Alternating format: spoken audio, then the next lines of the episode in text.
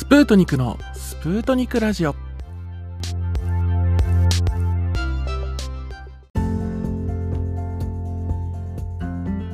こんにちはスプートニクです。前回までお試しでアンカーさんのミュージックプラストークにて3回分収録を行ってきましたが本日からは押し入れ繁盛放送局スプートニクラジオに生まれ変わって様々なプラットフォームで皆様のお耳に番組をお送りして楽しめるようにしていきたいと思っております。そもそも押し入れ繁盛放送局って何っていうふうに気になる方多いですよね。私だけですか？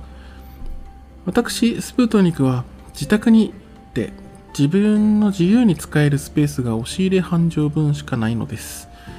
大概の旦那さん方は同じような形見の狭い思いをしている方って多いのではないでしょうか。もちろんマイホームで自分の書斎や作業部屋ガレージなどをお持ちの方も多いと思われますが私ももしくは私もそれとも私たちって言った方がいいですかね。いつかそこを目指して現在はお金を貯めているだとか奥様にお小遣いの摂取を行っている最中なんだっていう方もいらっしゃると思われます。私の場合えー、自分の子供の使うスペースが一番重要だと思っていますので前までたくさんあった私のスペースをですね明け渡して最低限のスペースで自分を発信してアウトプットしていければと感じていますよ。そもそもこの年代で私のように片身の狭い思いや様々な事象に板挟みの方って多いのではないでしょうか。会社では上司と部下の板挟み社の方針とお客様の板挟み。家庭では舅と嫁の板挟み。保育園ではママ友と倫理観の板挟み。などなどそんな状況を憂うのではなく楽しんでいきましょうよ。実際どう楽しむかは皆さんに考えてもらうとしてなんていうのは冗談ですが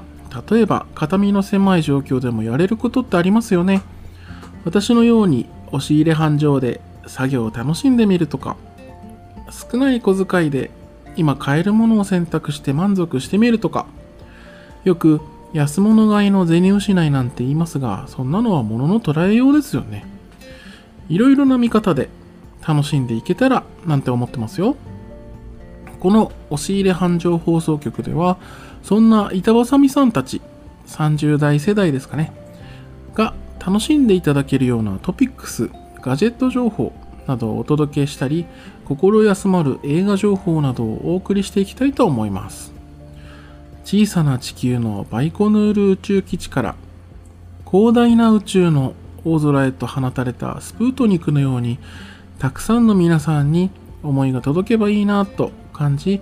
押し入れ繁盛放送局スプートニクラジオと命名しました。皆さんもぜひマイホームやガレージライフなどの大きな夢に向かって肩身が狭くても心は豊かに生活して楽しんでいきましょう。と今回は、えー、導入のお話となってしまいますがせっかくなので私スプートニクがどのような部分にお金をかけてどこを節約しているのかなんていう情報をお伝えしていきますね。で私スプートニクはやっぱり今まで消費者っていうような形で物事遊びとか趣味にお金をかけてあくまでも消費をすることで、えー、満足していたんですけども、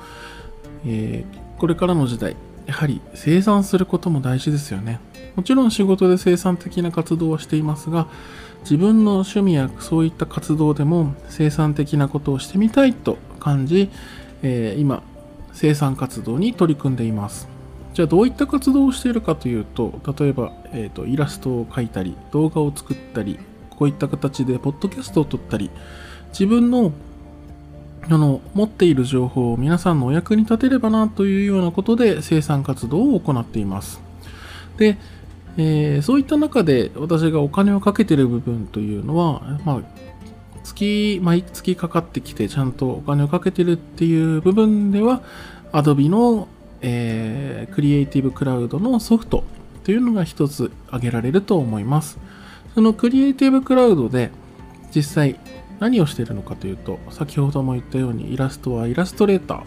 写真フォトショップ今イラストもフォトショップですけどあと YouTube などの動画はプレミアプロこういった、えー、ポッドキャストに関する作業はオーディションあと、なんでしょうね、細々したコンテンツ作りの中でアフターエフェクトだったり、あと、キャラクターアニメーターなんていうのも使い始めています。その他にもいろいろなソフトがあるので楽しみはあるんですけども、で、実際やっぱり、その Adobe のソフトを使うにあたっては、お金がかかってしまいますよね。実際は6000円ぐらい月額がかかって年額が6万円から7万円かかってしまうところではあるんですけども私の場合もともとイラストレーターを月額2400円ぐらいでかかっていたものがある時広告が入りまして今ならプレミアムプラン3000円ちょっとでいいですよみたいな広告が入ったのでまあまと乗せ替えて乗り換えてしまいました。実際あと半年ほどその、えー、プレミアムプランの、えー、金額が安い状態で使えるのでそのうちで、えー、スキルアップなどを目指していきたいと思います。まあ、その後、どういった形で契約するかは今検討中ですが、自分の好きなものだけ選んでやるか、まあ、そうなると結構高くなってしまうので、やっぱりプレミアムプランにするかなど、いろいろ考えています。じゃあ、えー、月額はそういった形でお金を払っているもので、金額的に本当は7万円ぐらいかかるって言ったら結構お金かかってますよね。私はすごいお金かけてるなって感じてます。じゃあ何を、えー、節約してるの？というところなんですけど実際そのソフトを使うにあたって使用する機材を、え、少しずつ節約しています。というよりもあんまりその高いものが買えないっていうことなんですけどまあ先ほども言ったようにやっぱり大きなお家に住んだりとか今後の老後の資金とかそういったものを考えるとあまり大きく動けないというところがあるので実際私がその自分のスキルに見合った金額のものを、えー、使ってスキルアップしていければと思います。もちろん高い機材を買って早くスキルアップするっていうのも手だと思うんですけどもそれはやはりその人によって考え方は違うと思いますのでもちろん高いものを買えばすごい処理速度が速くて新し正しこの素早くスキルアップするのかもしれませんがそのまあ、時間がないからこそなんていう考えもあるかと思いますが私の場合はある程度ちょっと今時間があるのでその探り探り、えー、節約した機材の中でスキルアップっていうものを考えています。じゃあ、えー、どういったものを機材で今節約してるのかと言いますとえー、例えばこの録音しているマイクだとか一応コンデンサーマイクではあるんですけども Amazon でかなり安かったんですよね。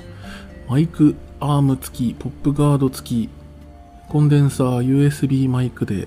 5000円以下みたいなのを見つけたので、まあ、レビューもそこまで悪くなかったので、実際これでいろいろ試し撮りなどできたらいいなぁなんて思って買ってみました。で、あとは、えー、その、イラストを描いてる部分で、私、あの、パソコンの母艦は2015年の MacBook Pro の20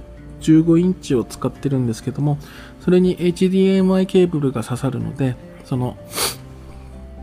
えー、液晶タブレットを使って書いています。で、液晶タブレットは、えっと、ワコムさんはやはり高いので、中華製の XP ペンという、えー、会社の液晶タブレットを使っています。機能的に全然問題ないですし、スラスラ書けるので、私は重宝しています。で、あとですね、えー、実際、あのカメラなどは古いカメラを使い回しているので、そこまでお金はかかっていないですし、あと、お外で、外出先でやはりアイディアを思いついて、こう、お絵描きっていうか、イラストのラフを描きたいなんていうことありますよね。ありますかね。で、そういった時は、えっ、ー、と、今、最近買ったんですけども、小型のタブレット、8インチのタブレットを買いました。本当は iPad が欲しかったんですけど、実際、やっぱり iPad 今買えないじゃないですか。あの買ったとしてもメルカリとかフリマアプリで上乗せされた金額で買うなんてすごい嫌だしでアップルストアなんて今1ヶ月待ちまあ1ヶ月待ちなさいなんていうあれもあるんですけどでも思い立ったらなんちゃらなんたらかんたらで私すぐやりたいと思ったことをやりたいんで、えー、安くてもいいものだったらいいじゃんっていうまあ悪いければ悪いなりの使い方あるよねっていう使い方を選択してのらりくらりと生きていきたいと思っているので今はそういった選択をしています。実際の選択もしています。でじゃああとどういったところ他に節約してるのっていうことなんですけども今挙げたガジェット生産的なものっていうのに限らず消費の部分でもえっ、ー、とすごい目覚ましく発展を遂げた100円ショップやっぱり素晴らしいですよね。ダイソーさん、セリアさん、すごい企業努力されてると思います。で、えー、そういった商品で、あ、今ちょっと notification が入ってしまいましたが、気にしないでください。えー、そういった商品で、えっ、ー、と、ちゃんと通常のドラッグストアで買ったような商品と同じような効果があって使えるんであればそれをその置き換えて使うっていうこともできるなと考えていますんで、えー、まあ、ガジェットに付随するものもあるんですけど例えば日常生活で使うそのトイレの掃除用品とかそういった、えー、どうでもいいようなものでもえっ、ー、と100円ショップで一度見てなんか使えるものがあればいいなと思って買って使っています。あとはあのー、生産性の部分でいくとあのー、ハンドメイド商品を作っているのでその具材であったりそういった、えー、商品も、えっと、100円ショップさんで仕入れてるものがあります。そういった形ですかね。ということで、えー、私私なりの、えーと、節約の仕方肩身が狭いという表現はあれですけどもやはりその本当はちゃんとした商品使えばいいんだろうけど夢のために少し我慢したいなーなんていうこう窮屈な状態も楽しみながら、えー、生活をするという tips tips ではないですけどそういったものもお届けできればなと思っていますので、えー、今後もこちらの押し入れ繁盛放送局スプートニクラジオを聞いて皆さんのお耳のお供にしていただければと思います。ということで本日は、えー、私のこのラジオ放送局の紹介と私スプートニクが節約しているところお金をかけているところなどを簡単にお届けさせていただきました、えー、今後も皆さんのお役に立てるように放送を続けていきたいと思いますのでよろしくお願いいたします。それではまた次回お会いしましょう。それでは失礼いたします。